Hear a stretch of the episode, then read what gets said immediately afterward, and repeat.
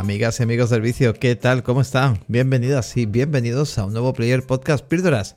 Mi nombre es Max, Max de Cuenta de Redes y como siempre pues intentamos tratar toda la actualidad del videojuego en forma de pildoritas, noticias más relevantes para que no tengas que molestarte en buscar pues toda esa información, además información muy contrastada a través de una maravillosa newsletter que tenéis siempre en las notas y podéis desde consultarla o suscribiros para que os llegue directamente a vuestro mail.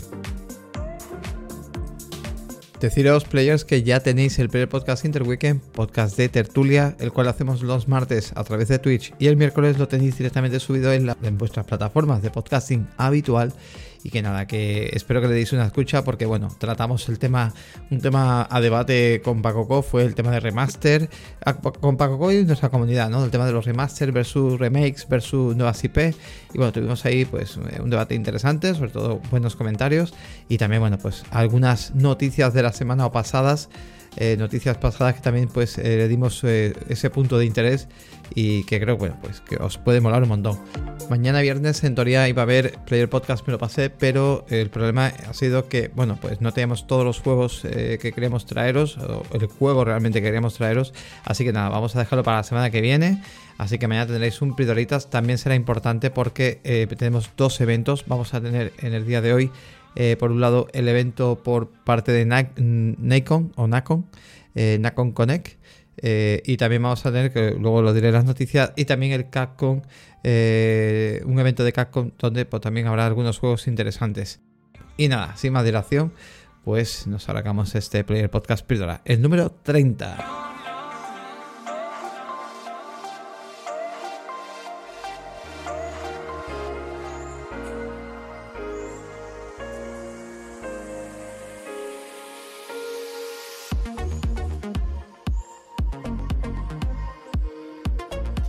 Bueno, y el día de hoy, 8 de marzo, la verdad que ha empezado muy bien porque, bueno, la gente de Xbox pues nos ha anunciado dos eventos súper importantes. Primero de todo, ya está pues eh, echando carbón a la parrilla a su parrilla de próximos títulos, ya que nos ha anunciado que tendrán un showcase, eh, un showcase de juegos importante el 11 de junio de este 2023, que es justamente donde toca también eh, fecha del el nuevo E3, ese reformado E3, aunque ellos lo hacen externamente, sin formar parte ni de E3 ni de Summer Game Fest ni nada, o sea, ellos lo hacen externamente, pero bueno, será donde traerán pues sus títulos más punteros, títulos por ejemplo, bueno, Forza Motorsport vimos en el Developed eh, algo del juego, pero no sabíamos fecha. Seguramente llegará la fecha. Igual vemos algo más de Abowet o de Otherworld 2, ¿no? Ahora que mencionamos el título que había salido, pues un juego mucho más fuerte ahora mismo, lo que es con todos los contenidos remasterizados, etcétera, su primera parte. Pues hoy podría ser, pues, buen momento también para anunciar esa segunda parte.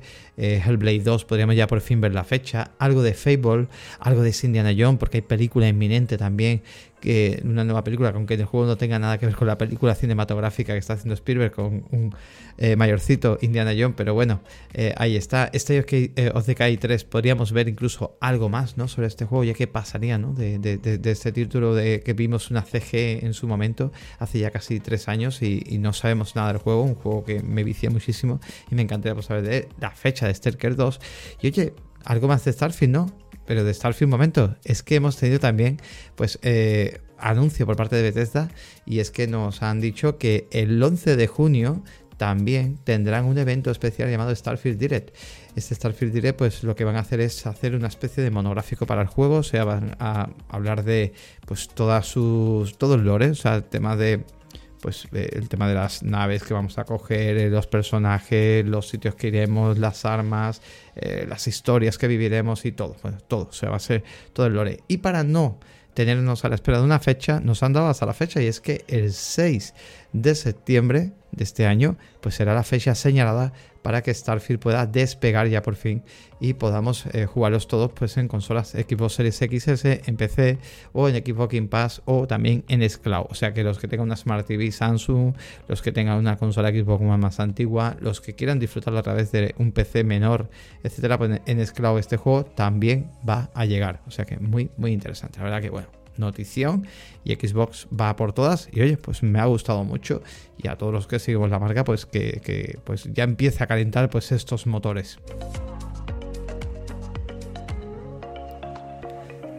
Y si hablamos de Xbox, por desgracia, todos los días tenemos alguna noticia, por suerte desgracia, de Activision Blizzard. Y hemos tenido un par de noticias importantes que me gustaría eh, revelar con vosotros y comentarles. Bueno, una de ellas es que Microsoft ha vuelto a ofrecer a Sony 10 años de Call of Duty al igual que lo ofreció ya pues a, Nvidia en este caso y a Nintendo, pues eh, que ya está firmado, por cierto, en caso de que suceda esa compra de Activision Blizzard, eso está firmado ya en, en un contrato, pues a Sony que ya se lo ofreció en su momento, pues la ha vuelto a ofrecer 10 años, además de meterlo en PlayStation Plus. Microsoft lo que ha hecho realmente es que le ha dado un contrato de 10 años para asegurar la continuidad de la serie Call of Duty. Además también, no solamente eso, o sea, lo ha llevado más allá. Y es que eh, la oferta garantizaba a Sony la paridad con la plataforma de Xbox, o sea, ser totalmente iguales en términos de fecha de lanzamiento, de contenido, de características, actualizaciones, las calidades, la jugabilidad, todo, o sea, todo, todo, todo, para que a Sony también incluso eh, llegara a un acuerdo para poder meter el juego, si Microsoft lo mete en Xbox Impact, que Sony también pueda tener una suscripción de PlayStation Plus con el juego. el objetivo pues es eso, apaciguar las preocupaciones de los reguladores sobre el impacto del acuerdo en la competencia de los consumidores y a pesar de todo ello, pues Sony pues, ha puesto mala cara y ha dicho que no, que ellos creen que esto es más complejo de la cuenta, que podrían a futuro Microsoft exigirles tarifas elevadas por la licencia de los juegos de Activision Blizzard, eh, por meterlo en PlayStation Plus e incluso pudiendo obligar a Sony a tener que aumentar pues, los precios y reducir márgenes. Sony sigue escéptico, sigue, sigue de aquella manera. Es verdad que, a ver, que Xbox no es eh, una santa, que estos son empresas, que las dos son empresas y miran por sus convenios, pero ostras, yo creo ya que se está poniendo una posición, o sea, este convenio, este contrato lo lanza, eh, es normal, porque Sony ya ha perdido prácticamente lo que es el tema comercial con Call of Duty, se le caducaba, ya, ya se le ha caducado, ya no lo tiene, ya no tiene esas opciones de comercialización, o sea, ya no puede lanzar, digamos, un bundle con Call of Duty, o ya no tiene, digamos, el derecho a tener un DLC en exclusiva algo en exclusiva y mucho menos poderlos lanzar actualmente en PlayStation Plus, no podría hacerlo, ¿vale? O sea, no tendría esa opción.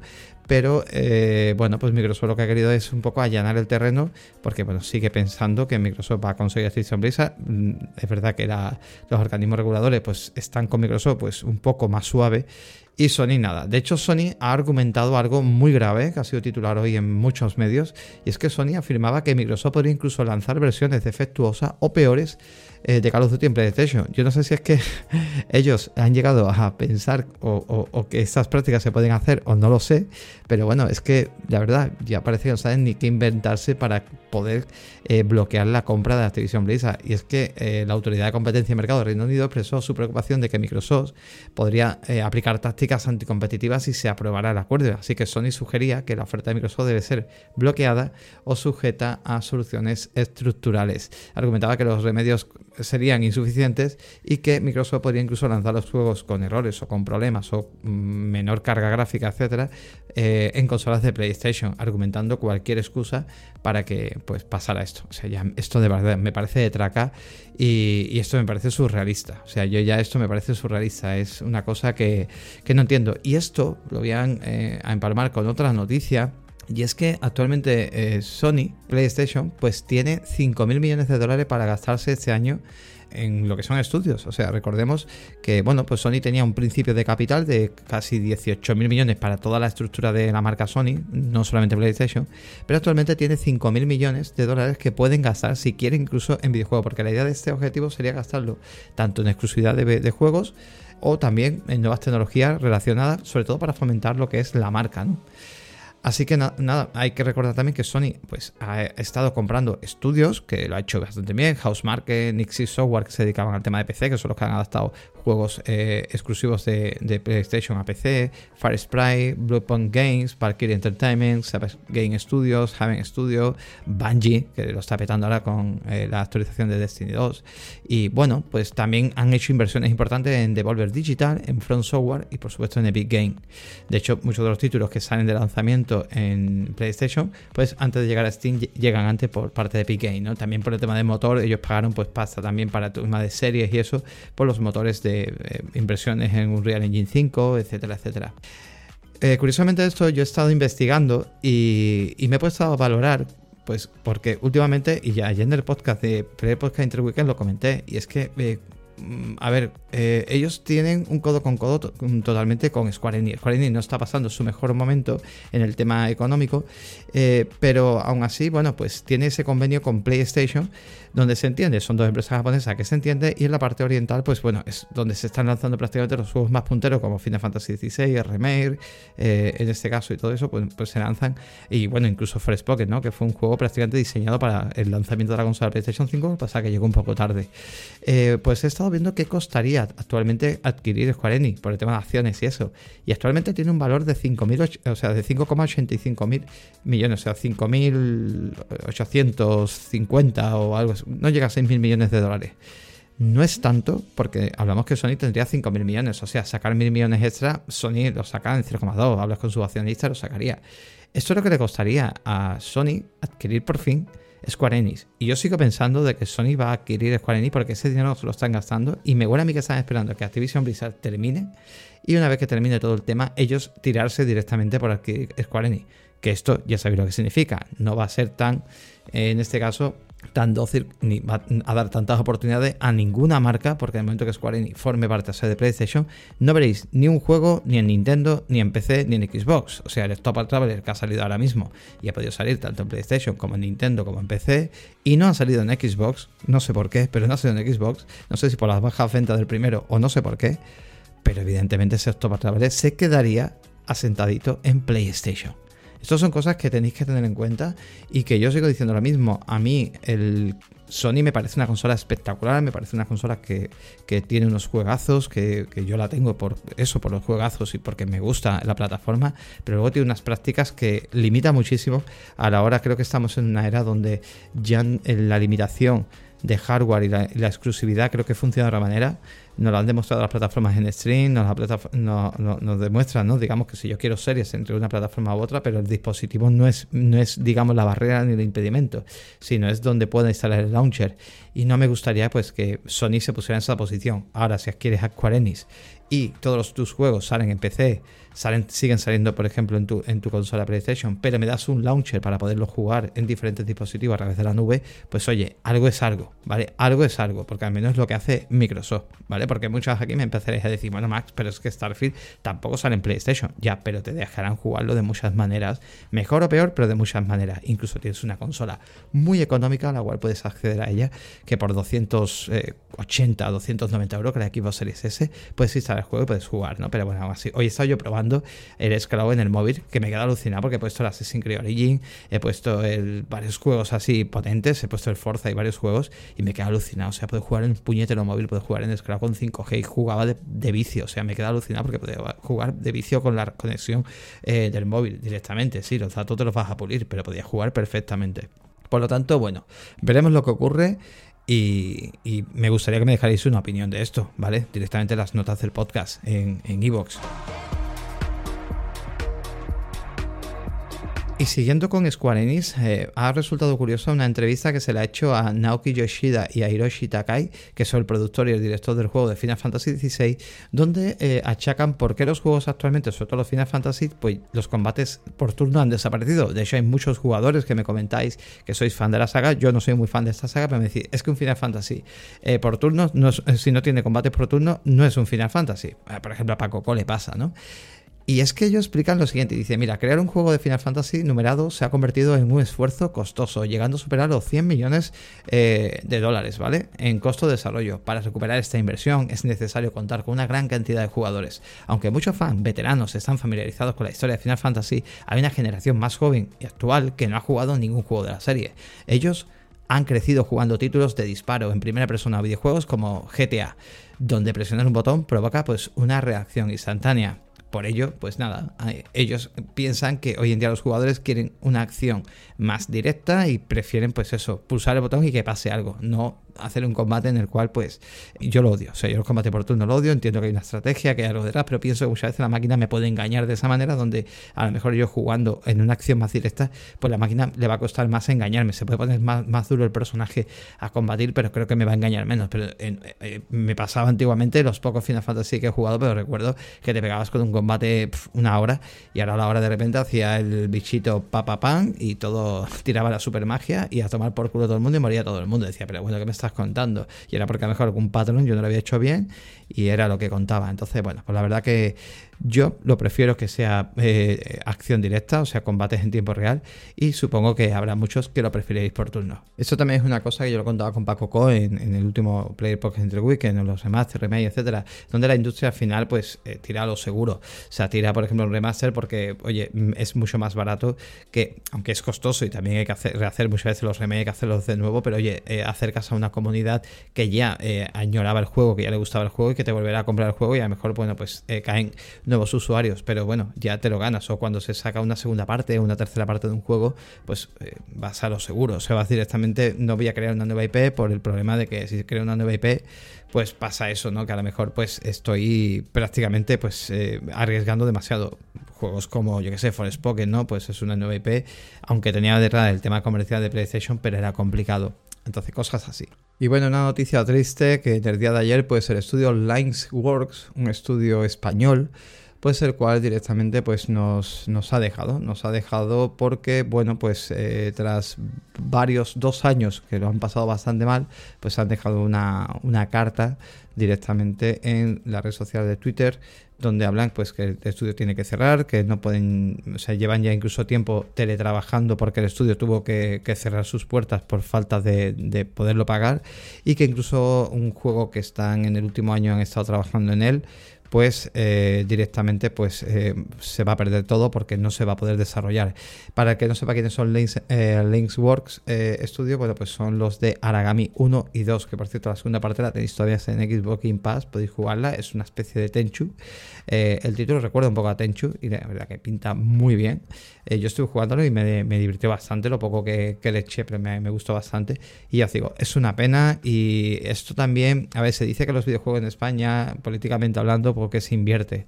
Y yo creo que, yo creo que realmente aquí se invierte una, una mierda, hablando claro y en plata. O sea, no, no se dan muchas ayudas realmente, como se dice. Si yo estoy equivocado, que me lo dejéis dicho, pero creo que se dan mucha más ayuda para muchas más tonterías. Es una pena, ¿no? Un sector que ha crecido tanto en los últimos años, que hay tanto profesional que quiere dedicarse a ello en, en diferentes partes del mundo y sobre todo en España deberíamos ser una industria importante porque aquí pues se mueve muy bien el tema del videojuego y que pase esto la verdad que a mí me, ha penado, me ha penado bastante. Así que tal vez eso lo mejor y ojalá que, bueno, pues no sé, haya al final pues un poquito de luz al final del túnel. Luego, sobre GTA 6 hemos vuelto a tener alguna noticia y es que el periodista insider eh, Tom Anderson, que tiene un canal también de YouTube y donde habla también pues, de varios juegos y entre ellos pues le mete mucha caña al tema de GTA, pues habla de que, eh, bueno, pues según filtraciones que él tiene, eh, GTA 6 veremos algo este año, algún tipo de teaser o algo, y que el juego sería lanzado para o bien Navidades del 2024 o como muy tarde mediados de 2025. Hay que cogerlo con pinzas, son rumores muy con pinzas, pero bueno, la verdad que lo que vimos en su día eran, eh, bueno, eran unas pruebas muy básicas, muy unos conceptos que vimos eh, al, principio. También se dice que no iba a ser una pareja al final, porque se dijo en su día que iba a ser una pareja tipo Bonnie, and Clyde, y dicen que no, que al final va a ser un personaje, va a estar basado también en la ciudad de Vice City. Y bueno, veremos lo que pasa aquí. Así que nada, yo la verdad que es un juego que a día de hoy, pues no sé, no, no tengo ilusión ninguna, porque viendo lo que se ha convertido GTA, que sé que hay millones de jugadores que lo flipan, que lo juegan, pero que está muy enfocado a un público muy joven y a un público pues muy enfocado al, online, etcétera, pues hombre, me encantaría que tuviera una buena campaña, pero creo que esto pinta mal y para pintar un juego, pues eso, pinta mal para que somos más de campaña y que somos un poco más puretilla.